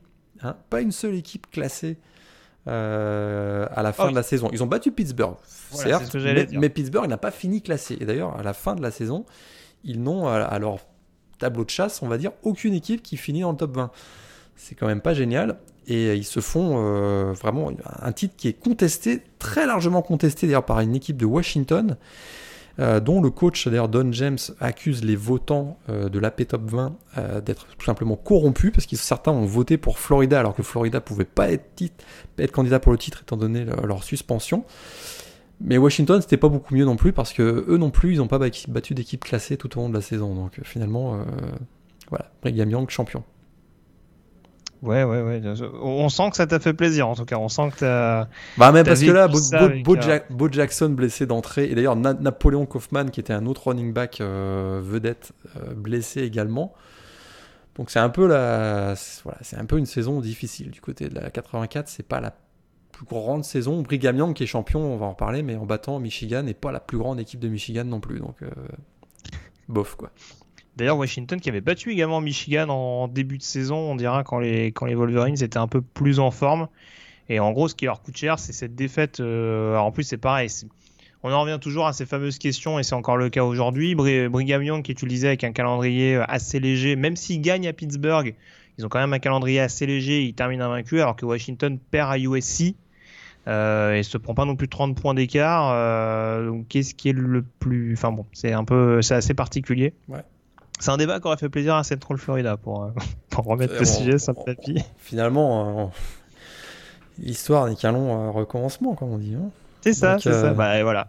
UCF en 84, ils auraient été champions nationaux. bah, D'ailleurs, ils sont pas gênés pour s'autoproclamer, donc c'est ça. Ouais, ouais, ouais. Un brin nostalgique, j'ai l'impression, du, côté d'Orlando. Et en plus, Brigham Young, là, bah, je, l'aime bien. Écoute, euh, Lavelle Edwards, il a quand même révolutionné un, quelque peu le, style offensif du college football. Donc c'est, Mais pas en 84. pas en 84. Mais cette, cette année-là, franchement, ils battent Michigan, qui est peut-être la pire équipe de Michigan depuis très longtemps. Euh, les Wolverines finissent sixième de la Big Ten. Et, euh, et en plus, ce qui est moche, là, ce qui les a. Écoute, ils sont champions le soir de l'Holiday Ball et c'est le 21 décembre. Mais oui, déjà, t'es champion à l'Holiday Ball, déjà ça pue. Déjà, voilà. Qu'est-ce que c'est l'Holiday Ball Exactement, puis, puis d'habitude, il y a la tradition d'être sacré champion le, le, jour du premier de l'an, quoi. Ça fait vraiment, ça, c'est la tradition du college football, et non. D'ailleurs, ils n'auraient pas pu jouer le premier de l'an parce que les Mormons ne jouent jamais un jour sain, donc ils n'auraient jamais pu jouer euh, un, un bowl du nouvel an. Et du coup, ils se retrouvent champions euh, un soir de l'Holiday Bowl dans un match moche euh, contre Michigan. Donc, euh, bon. Très bien. C'était d'ailleurs, il joue, il joue Jim Harbaugh, non? Euh, Absolument. C'était était quarterback de Michigan à l'époque. C'était Robbie Bosco contre Jim Harbaugh. Absolument. Voilà. Et euh, contre alors l'autre head coach qui a un nom impossible à prononcer, Beau Betcher, c'est un peu plus ouais, facile. Betcher, absolument. J'aurais tellement aimé voir un match entre Stellenberger et Shem Betcher. Ah, tu, tu, joues au Scrabble avec ces deux-là, tu marques des points. Ouais. Bon, ouais. À l'époque, il y avait une petite influence germano-allemande, ou je sais pas comment on peut dire, parce qu'il y a Lou Holtz aussi qui va pas tarder à débarquer du côté de Notre-Dame. Tout à fait, ouais, qui a déjà fait ses, ses armes du côté d'Arkansas. On avait parlé rapidement lors d'une précédente émission. Euh, donc, pas grand chose à dire du, du Holiday Bowl. En tout cas, euh, cette saison, tu le disais, Brigham Young champion un petit peu dans le canapé. Euh, le match de l'année, ce n'est donc pas Brigham Young. Alors, juste avant le match de l'année petite parenthèse puisque on va ouvrir un dossier assez important, manifestement un dossier qui va se répéter au fil des prochaines semaines. puisque ça a été, Morgan, une année trouble en NCA. Ah bah ça c'est les années 80, ça a été tous les ans les années troubles. Décadence. Encore une. Alors on parlera dans les prochaines, euh, dans les prochaines séquences de Yearbooks euh, de la, la, NCA qui s'attaque euh, littéralement frontalement à la, aux stéroïdes et à la drogue, mais là 84 c'est plutôt les histoires de contrats TV, parce que la Cour suprême des États-Unis déclare illégal le contrat d'exclusivité entre la NCA et CBS et ABC. À l'époque, la NCA donc, a des contrats d'exclus. Puis euh, CBS et ABC se mettent d'accord pour diffuser nationalement les deux ou trois gros matchs de l'année. Mais là, remise en question globale des contrats télé, il y a beaucoup plus de liberté pour les universités. Puis finalement, le paysage audiovisuel va être complètement redessiné. Et euh, donc, ça va être un peu, euh, ça va être un peu le chaos et on se retrouve avec la voilà on ouvre le marché le, le collège football finalement va perdre un petit peu son aura parce qu'il va y avoir beaucoup de contrats locaux. Et euh, de par les contrats locaux euh, ben, on va être privé nationalement de gros matchs un match par exemple comme Miami Michigan ne sera même pas diffusé euh, au, nationalement parce qu'il y aura des contrats locaux avec euh, voilà en Floride et dans le Michigan. Puis au final au final bah, les revenus par fac euh, vont baisser, donc ça n'aura pas été une très très grande, euh, la meilleure décision. Cependant, ça a quand même eu une, euh, une, tr une, très grosse importance pour, le, pour la diffusion du collège football à la télé, parce que tous ces contrats locaux, voilà, on, réorganise un peu les grilles horaires, et du coup, c'est la naissance des matchs à midi jusqu'à minuit. Et c'est une situation qu'on connaît très très bien aujourd'hui, puisque c'est totalement aujourd'hui la situation d'aujourd'hui est complètement héritée de cette époque-là, avec donc la, succession des matchs à midi, à 3h, à 19h et à 22h. Très bien. Euh, cette petite parenthèse donc euh, télévisuelle notamment, en tout cas euh, d'un point de vue droit TV, euh, on peut donc s'intéresser au match de l'année et on avait parlé Morgan l'année dernière, n'importe quoi. La semaine, voilà, un peu l'année dernière, mais en tout cas la semaine dernière, oui. euh, on avait, en parlant de 83, on avait évoqué le l'Orange Bowl entre Miami et Nebraska pour ce match de l'année. On va reprendre la direction de Miami pour euh, un miracle de, du joueur qui marquera cette saison 1984. Dis-nous en plus. Parle-nous du miracle à Miami. Et pourtant, on s'y attendait pas trop à ce match-là, parce que normalement, donc deux programmes indépendants, Boston College, Miami. Miami est quand même largement favori. Mais tout au long de la saison, le match a lieu le 24 novembre, mais tout au long de la saison, euh, Boston College commence à prendre confiance parce qu'il y a un petit quarterback, sens propre et sens figuré, mm. Doug Flutie, qui se met à jouer hein, ce jour-là. Il se met vraiment, il se met vraiment à jouer et il réussit. Euh, la passe incroyable, il est sur la ligne des 48 yards donc de Miami il reste 6 secondes à jouer. Et puis c'est la fameuse passe miraculeuse que vous avez certainement vue, revue et, et encore revue. Passe miraculeuse, euh, après un petit roll-out à droite, il balance le ballon dans la end zone, euh, passe à Maria. Et ce qui est très drôle, c'est que son, c'est son coloc euh, à la fac, Gérald Fellan, qui capte le ballon. Euh, et, et, et, Boston College fait tomber Miami 47 à 45. il y avait un beau duel de, de, candidats Westman d'ailleurs dans ce match-là, entre Bernie Kosar à Miami et Doc Flutie donc à Boston College. Ouais, d'ailleurs, Kosar fait un match assez énorme également de son côté, mais c'est sûr que là, en l'occurrence, les Eagles, tu le disais, qui étaient, on va dire, plus outsider aux alentours de, aux portes ou en tout cas à l'entrée du top 10.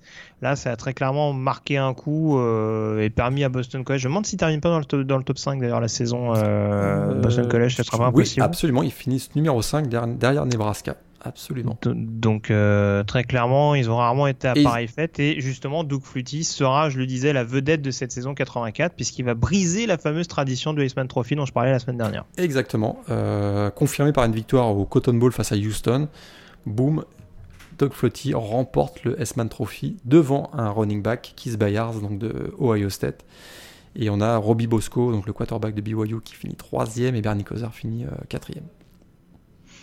Très bien. Euh, un petit coup d'œil sur la draft 85, euh, on en parlait en off. il y a quand même eu des clients assez intéressants en l'occurrence qui sont sortis de cette draft. Ouais.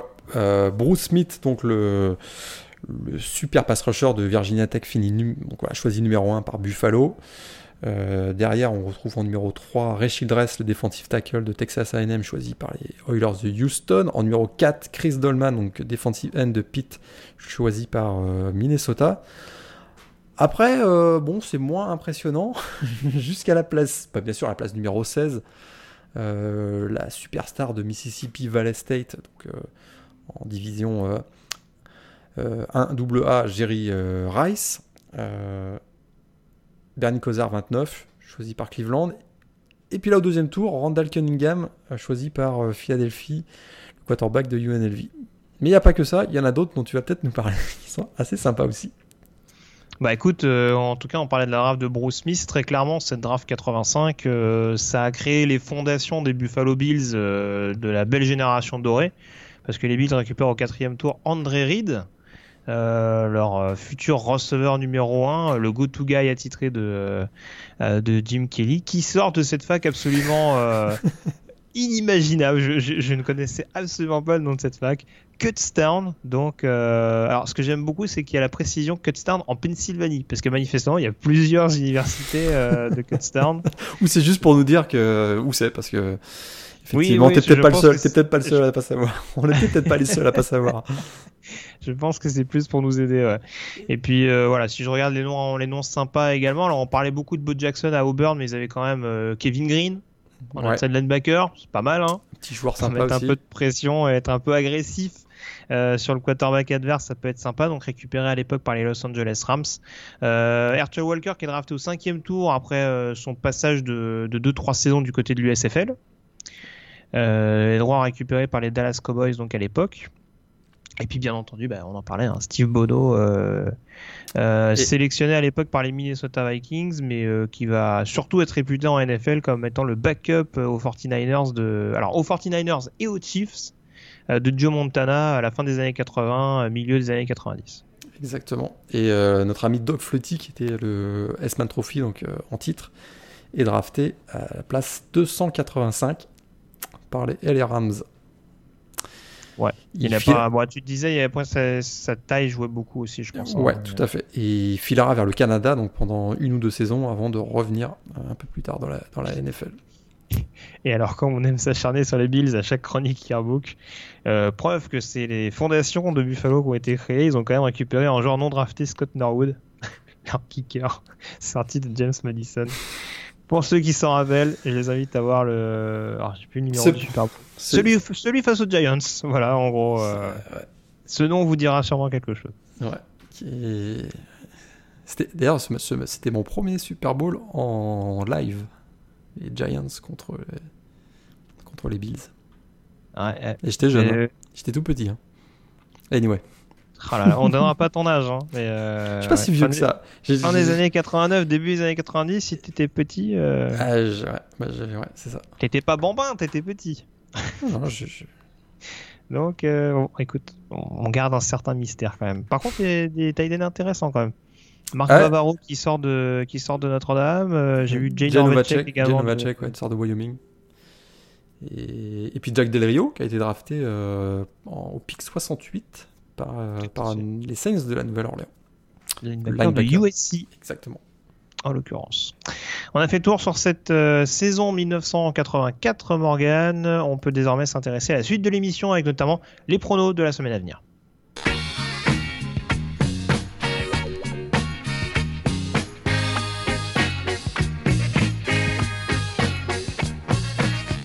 Et on peut donc s'intéresser dès à présent aux pronos, ou en tout cas à la preview tout simplement, euh, de cette huitième semaine de saison régulière euh, qui nous attend avec euh, quelques confrontations entre équipes classées. Morgan étant parlé notamment ce déplacement au combien périlleux, j'ai presque envie de dire ce qui est devenu une habitude désormais, le déplacement périlleux de Michigan du côté de Penn State. Alors d'ailleurs, déplacement périlleux le déplacement le plus périlleux pour qui, selon toi Michigan à Penn State ou euh, pour euh, Oregon à Washington?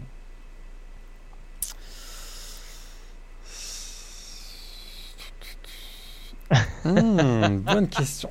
alors, je pense que c'est peut-être plus périlleux pour Oregon à Washington parce que là, on sent qu'Oregon ils ont, ils ont perdu en, première semaine contre Auburn, mais on sent que c'est une équipe qui, sur le bout des doigts, là, ils sont, c'est peut-être eux qui vont redorer le blason de la Pac-12 avec une possibilité de jouer les playoffs, euh, alors que Washington est hors des playoffs maintenant avec deux défaites. Donc on se dit que c'est peut-être plus périlleux pour Oregon. Parce que là, vraiment, ils, ont, ils, sont devant eux les playoffs, là, Oregon. Mais par contre, euh, pour Michigan, là, une défaite à Penn State. il y a un moment donné, Jim Harbaugh, il, il, a plus de cartes à jouer, là. Bah, c'est un, peu toujours la même chose. On va dire que c'est une cause, c'est une cause individuelle qu'il faut sauver euh, pour Michigan et pour Oregon, c'est une cause collective, quoi. Tout à fait. C'est bien, c'est bien résumé. Et je t'avoue que je suis plus inquiet pour Michigan à Penn State que Oregon à Washington. Très bien. Bah écoute, euh, on va voir ça. En tout cas, ce sera dans les matchs de la semaine. Il y en avait un autre que j'avais. Il y a Arizona State à Utah euh, oui, oui, alors encore dans la Pac-12. Tout à fait. Non, mais cette Pac-12, elle est énorme. Ça n'a plus rien à voir avec l'année passée, ah, bah. T'imagines, ils ont, ils ont 4 équipes dans le top 25 euh, euh, avec Oregon, Washington, Arizona State, Utah, et les 4 équipes se rencontrent cette semaine. C'est fou, quoi. Tout à fait. Tout à fait. Attention, 3 hein, équipes en bowl majeur. Pourquoi pas? Bah, C'est la révolution. C'est ça. Est-ce que South Carolina peut continuer sur sa lancée à réception de Florida? Euh, ça va être intéressant. Hein, Will Muschamp euh, qui retrouve ses anciens, euh, lui qui a battu son la fac où il a été étudiant, donc Georgia, et là qui se retrouve la semaine suivante face à Florida, une équipe qu'il a coaché. Ça va être intéressant aussi. C'est ça. Une personne ne sait si Steve Spurrier va donner le coup d'envoi de ce match. ouais, tout à fait. J'avais envie de le placer. Tout à fait. Ça, ça, ça. J'ai réussi à placer Trophée Lombardi, donc tu sais, maintenant je suis un peu en roue libre. Et puis j'essaye de voir un petit peu. Je parlais de déplacement périlleux, Baylor à Oklahoma State. Euh, hmm. À voir également. Bon, je vais vous faire le, programme complet. Tu me dis de toute façon, Morgan, s'il y, a un upset alert qui t'intéresse ou une affiche toute particulière. Alors, je vais pas vous mentir. Dans la nuit de mercredi à jeudi, à 2h du matin, heure française, je suis pas sûr que je vais regarder Troy of Alabama. Gros choc de la Sunbelt. Entre une équipe en transition et euh, une équipe qui prend très cher. Donc euh, bon, ceux qui veulent regarder, n'hésitez pas. Il se passera, il se passera forcément un truc de marrant. Hein. C'est la Fun Belt, donc. Euh, et puis, puis c'est un derby de l'Alabama, donc forcément. Absolument. Et souvent, il se passe plus de choses dans les tribunes que sur le terrain. Mais écoute, c'est aussi c'est ça qui est drôle dans la dans la dans la Fun Belt. Ah bah il y a toujours il y, a toujours un. Ah, c'est vraiment ce sarcasme que tu utilises sur cette conférence. Ah, c'est un peu sarcastique, mais tout à fait réel. Il y a tout le temps des trucs marrants qui se passent dans les matchs de la Fun Belt en milieu de semaine. Je suis pas sûr que c'était le but du directeur athlétique quand il a lancé la conférence. Euh, enfin, du, du, commissionnaire. Ah bah, il voulait de l'exposition médiatique, il en a. Et puis toujours dans la Sunbelt, dans la nuit de mercredi à jeudi, euh, euh, non, dans la nuit de jeudi à vendredi, pardon. Crois que je, me suis planté. Arkansas State, Louisiana, donc toujours la Sunbelt, ce sera à 1h30 du matin. Et un peu plus tard, à 3h, un match qui aurait pu être une affiche, mais énormissime entre Stanford et UCLA ne, vous y, ne vous y risquez pas, messieurs, dames.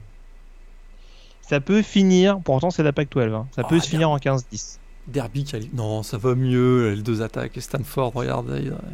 Avec leur, avec leur pénurie de, de linemen? Tu me diras, en face, il n'y a pas des foudres de guerre en défense, en tout cas sur le, sur le rush, mais. Euh, Moi, je serais, je serais pas aussi sévère. Derby californien, il se peut se passer des choses. C'est sûr qu'on on aurait pu avoir deux équipes classées, c'est pas le cas. Alors attention, on fait un over-under. Vas-y, alors dis-nous à au moins combien de points ce match se terminera? Euh, Je pensais pas qu'on ferait une prévue. plus, sur plus Stanford 57. Je pense que plus 57. D'accord, ok. Euh, pour moi, moins de 30 points. J'annonce, on débriefera la semaine prochaine si tu veux pour comparer tout ça. Parfait. Euh, on enchaîne euh, plus sérieusement sur les matchs. Alors dans la nuit de vendredi à samedi, euh, Pittsburgh, une équipe en forme ces dernières semaines qui sera en déplacement du côté de Syracuse, ce sera à 1h du matin. Et puis Ohio State, le numéro 4 au pays, qui se déplacera à Northwestern à 2h30. Euh, donc on compte a priori largement dans les cordes d'Ohio State quand on voit dans quel état sont les Wildcats. C'était la finale de la, de la Big Ten l'an dernier d'ailleurs. tout à fait, exactement. Remake de finale de conférence, tu fais bien de le, de le souligner. Euh, le samedi à 18h, déplacement périlleux pour Clemson à Louisville. J'ai essayé de le placer, hein, Ouais, Ok. je suis pas plus convaincu que ça. Vu, ils ont quand même pris 59 points contre Wake Forest, donc je me dis contre Clemson, normalement ils doivent en prendre à peu près Qu'est-ce- 112. Qu'est-ce que tu vas me sortir maintenant que Tennessee peut gagner à Alabama, c'est ça? On ne sait pas, il y a une grosse rivalité. euh. Tout à fait, on sait qu'on va le sortir. cigare, tout ça, Exactement. tout ça. Ils Non. peuvent déjà sortir les cigares à Alabama, je pense. hein. Avec tout le respect que j'ai pour Tennessee, je pense que là. Qu'est-ce que ce serait si t'en avais pas? Bon, à 18h, donc Louisville, Clemson, au moins, je pense qu'il y aura des points. Ça, c'est une bonne chose. Pour le coup, je suis plus optimiste que pour Stanford UCLA. Euh, toujours à 18h, Oklahoma qui recevra West Virginia pour le retour d'Austin Kendall du côté de Norman. Et ça, je pense que tout le monde l'attendait. Donc c'était important de le dire. Euh, Wisconsin, toujours à 18h, qui sera en déplacement du côté d'Illinois. Florida en déplacement à South Carolina. Attends, Illinois, ça va mieux offensivement, non? Ils en ont mis 25 à. Michigan. Ouais. Bon, il n'y aura pas de blanchissage, je suis sûr. Là, c'est le, c'est la semaine Euh. des, euh, des bold predictions. Je- moi, je mettrais un petit, un petit 5, euh, un petit 5 euros sur, euh, sur un blanchissage de Wisconsin à Illinois. Tu penses? Ah ouais. D'accord, très bien. Oh, quand même. Lovi, si tu nous écoutes, je ne cautionne pas ces propos. Euh, à 18h, donc je le disais, Florida qui se déplace à South Carolina, Auburn en déplacement à la même heure sur le terrain d'Arkansas, Iowa qui recevra euh, Purdue, et puis j'essaie de voir également à la même heure si on a euh, quelque chose d'autre de vraiment intéressant et croustillant. Euh, pas vraiment, donc du coup on va avancer un petit peu dans le calendrier. 20h30, un petit Kansas State TCU. On va dire, bon, pour, pour ceux qui aiment bien jouer au sol, Ouais. jeu un peu conservateur, ça peut être sympa. Je le vends bien, c'est formidable. À 20h30, California qui reçoit Oregon State également pour voir dans quel état euh, sont les Golden Bears à l'heure actuelle. Euh, 21h30, l'action de retour avec euh, notamment le déplacement de LSU numéro 2 au pays sur le terrain de Mississippi State. Oregon donc le, qui aura son déplacement du côté de Washington dans l'affiche donc de 21h30. Ah ouais, à Euh, voir absolument. Ouais, SMU Temple dans la AC à la même heure, ça peut, ça peut valoir le déplacement. Attention SMU, ouais, attention SMU, Temple Ah bah, c'est chiant à Temple, jouer. depuis le début de la saison, ah, en tout cas, ouais, il, le- il le démontre clairement là. Euh, ne serait-ce que ce week-end contre, contre Memphis, euh, SMU pourra pas dire qu'ils n'ont pas été prévenus, surtout après leur match contre Tulsa. Euh, Minnesota à 21h30 en déplacement à Rutgers. Pas d'upset alerte, on est d'accord, hein, on va pas pousser le vis jusque-là. Cincinnati euh, qui reçoit Tulsa euh, justement Appalachian State à 21h30 également le numéro 24 au pays qui reçoit Louisiana Monroe et puis on aura également Buffalo en déplacement du côté d'Akron Euh, un petit Virginia Tech euh, North Carolina au passage ça tombe jamais dans un duel Ouais. d'outsider dans la CC Coastal Ouais, ouais, c'est un, un- un match qui peut compter hein, pour, le, pour Virginia déterminer le champion. à la même heure. Le champion de la, de la Coastal, ça peut être déterminant. Oh oui. Oh bah là, oui, ça va, ça va batailler sec. Hein. Ça va faire comme l'année proche- comme l'année dernière, on va avoir un champion de division à 5 défaites. Je sens gros comme une maison. Euh, Je crois que même, j'ai vu, j'ai vu passer, je crois sur Twitter, il y a même la possibilité qu'on ait le champion de la Coastal avec un bilan de 4-4 en conférence. Oui. je l'ai vu passer celui-là. Ça m'étonnerait pas, ouais. Euh, à 22h, Oklahoma State qui reçoit Baylor, donc euh, l'upset alert à éviter pour euh, les joueurs de. Euh, c'est pour ça aussi que je parlais de la blessure de Clay Johnston euh, au moment d'affronter Chuba Hubbard. Je sais pas si le timing est super. Non.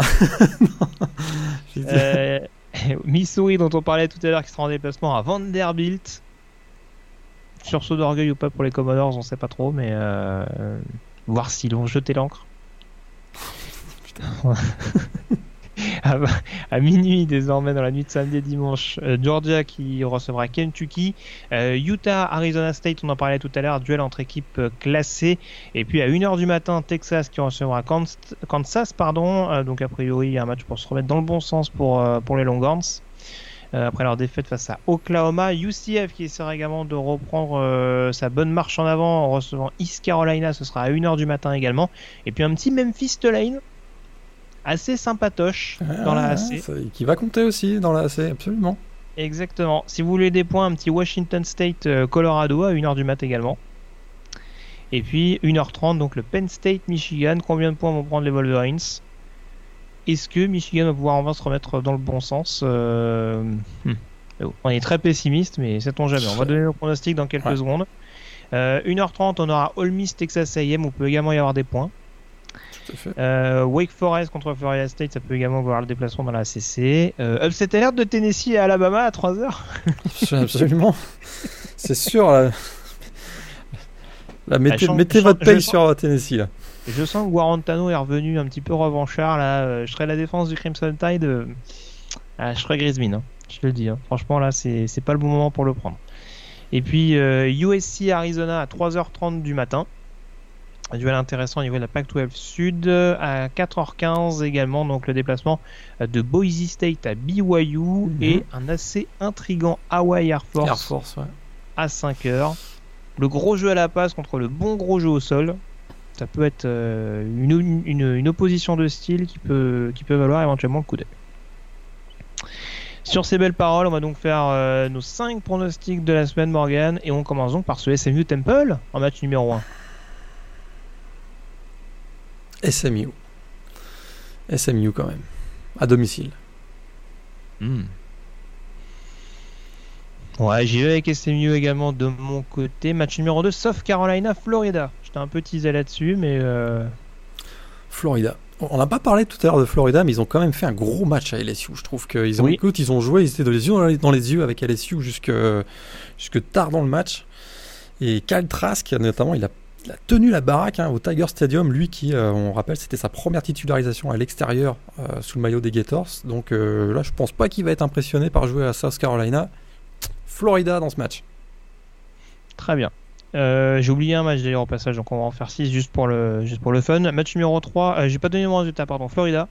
De mon côté également. Match numéro 3, Oklahoma State, Baylor. Oklahoma State.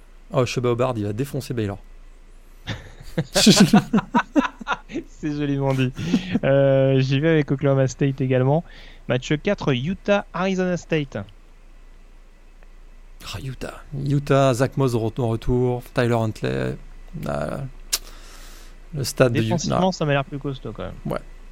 Mais Arizona State, écoute, ils ont gagné plusieurs fois à l'extérieur, donc je serais pas surpris qu'ils les fassent, ils les embêtent ah bah. bien, mais Utah quand même. On parlait de bonne défense, ils ont gagné à, à California quand même. Hein. Tu gagnes à California, tu peux gagner à Utah. Hein. Avec Jack Jones au poste de defensive back, lui qui était l'ancien de USC et qui fait une très bonne saison du côté des Sun Devils. Euh, j'y vais avec Utah. Match numéro 4, Washington-Oregon. Match numéro 5 d'ailleurs. Hein.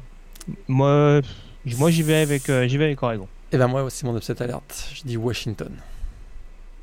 Très bien. Le ski stadium va être fatal à Oregon. Ah, c'est vrai qu'il y a grosse grosse ambiance comme souvent à Seattle. donc, euh, grosse rivalité là, dans le nord-ouest des États-Unis et Washington à domicile. Eux, ils ont besoin de se racheter après la défaite contre Californie à domicile. Donc, euh, ah bah, trois défaites dans la même saison, ça ferait, ça ferait un peu de tâche quand même. Ouais. Washington. Euh, ouais, donc ouais, moi je vais quand même avec Oregon. Et puis on termine donc avec le sixième et dernier match, Penn State contre Michigan. Penn State pour tout le monde J'ai peur pour Michigan, ouais. Penn State. Très bien. Stat également de mon côté. On a fait le tour en tout cas sur euh, cette septième semaine de saison régulière. On se retrouve donc la semaine prochaine pour analyser euh, tous ces pronostics en détail, compter le nombre de points de Stanford du UCLA, voir si Illinois a fait un blanchi, a, marqué des points ou pas. Il y a énormément de choses à voir la semaine prochaine. Est-ce que Kansas va gagner à Texas? Ouais, je sais pas. Ça, m'étonne que tu. En fait, on n'a pas beaucoup d'upset alert hein, si je t'écoute. Hein. Eh, moi, j'en ai qu'une, absolument. J'ai qu'une euh, qu'une surprise Washington face à Oregon. C'est pas, c'est pas non plus. pas trop mouillé, euh, j'exagérerais pas, mais bon. Bah écoute, alors allons-y. Kentucky à Georgia. voilà, tu le voulais, tu vas l'avoir. Avec Lynn Bonnen qui nous refait un match de ouf en quarterback Eh ben tiens, en, en, quoi- en quarterback running back, pardon. exactement. D'accord, ok. On va voir. Euh, attends, j'essaie juste de voir si j'en ai cette alerte.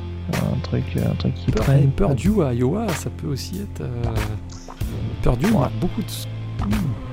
Non. Non, Non, franchement, là, j'ai du mal à. Il y en a pas qui me sautent aux yeux. euh, euh, Bon, après, euh, voilà, je suis pas obligé, hein, mais. euh, Allez, tout ça à Cincinnati? Ouh, En pour la revanche. défense de euh, Cincinnati. ouais, euh, après leur, leur match, euh, leur upset manqué face à, face à SMI. Mais bon, j'y crois pas, j'y crois pas plus que ça en, l'occurrence. Bon, on se retrouve la semaine prochaine, Morgan, en tout cas. D'ici là, passez euh, tous une très bonne semaine avec plein de rencontres NCA au programme. Ciao. Ciao, bonne semaine à tous.